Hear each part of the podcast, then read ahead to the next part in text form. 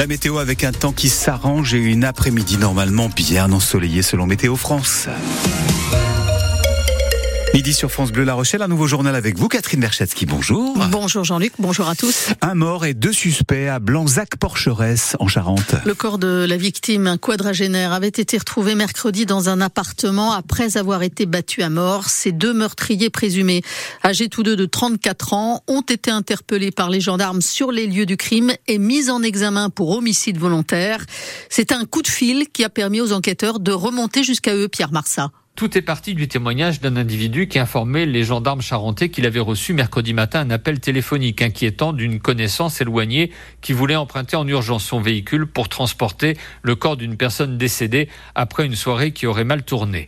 La brigade de recherche d'Angoulême a voulu identifier l'auteur de cet appel et mercredi soir, les enquêteurs ont réalisé une perquisition au domicile de deux individus identifiés comme pouvant être mis en cause dans des faits de meurtre. Ils ont fini par découvrir un corps sans vie. Les deux suspects ont été interpellés interpellés et placés en garde à vue alors qu'ils étaient en état d'ébriété manifeste. La victime était un homme de 45 ans qui habitait Blanzac et vivait à une cinquantaine de mètres de la scène de crime. L'autopsie a confirmé que le décès était la conséquence de l'action d'un tiers. Les deux gardés à vue, défavorablement connus des services de justice, ont été déférés vendredi au parquet et mis en examen pour homicide volontaire. La procureure de la République d'Angoulême a demandé vendredi leur placement en détention provisoire.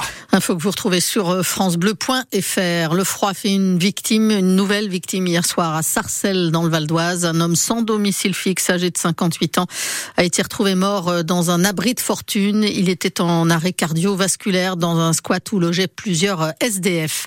C'est une victoire pour le jeune Ousmane Touré, ce Guinéen de 23 ans, renvoyé dans son pays d'origine à la demande de la préfecture de la Charente-Maritime. Il va pouvoir rentrer à La Rochelle dans les tout prochains jours. Son employeur et son avocat ont obtenu gain de cause auprès de l'État. Le jeune Ousmane a pu euh, obtenir un visa pour la France. Ça faisait sept ans qu'il habitait à La Rochelle. Il travaillait dans un restaurant euh, Rochelet tout à fait légalement. Vous retrouvez toute son histoire sur francebleu.fr.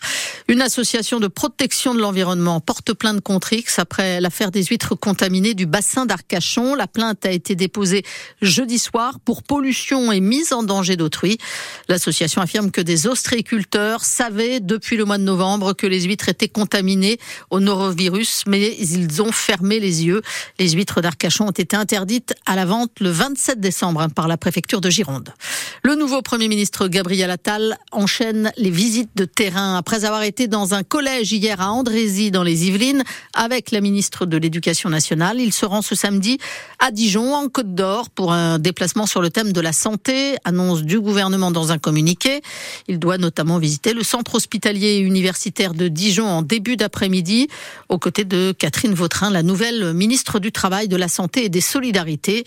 Une visite du service des urgences enfants, des urgences adultes et de la plateforme de régulation du SAMU est prévue lors de ce déplacement. La trêve de Noël, Catherine, est terminée pour les basketteurs Rochelais. La reprise a sonné avec la 15e journée du championnat de Pro B. Ce soir, le Stade Rochelet se déplace chez le 4e Rouen, en Normandie.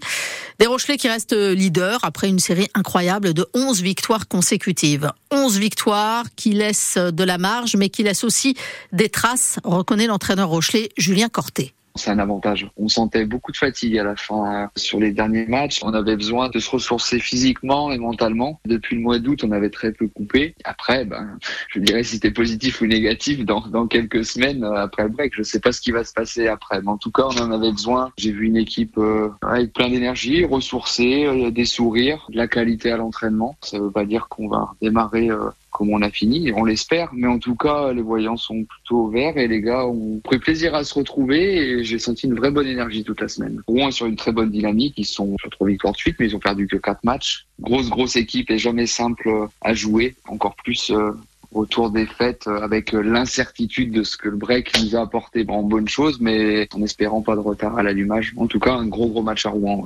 Julien Corté, l'entraîneur du Stade Rochelet Basket, joint par Éric Lebillan. Coup d'envoi de la rencontre ce soir à Rouen, La Rochelle, Rouen. C'est à 20h.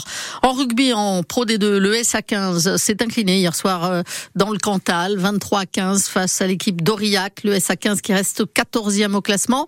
Prochain match, ce sera jeudi. Les Charentais recevront les huitièmes du championnat. Colomiers, un match à vivre à partir de 19h30. Et puis dans la Champions Cup, le Stade Rochelet, double champion d'Europe, reçoit demain les Anglais de Leicester. Match à 16h15 que vous pouvez suivre en direct sur euh, France 2.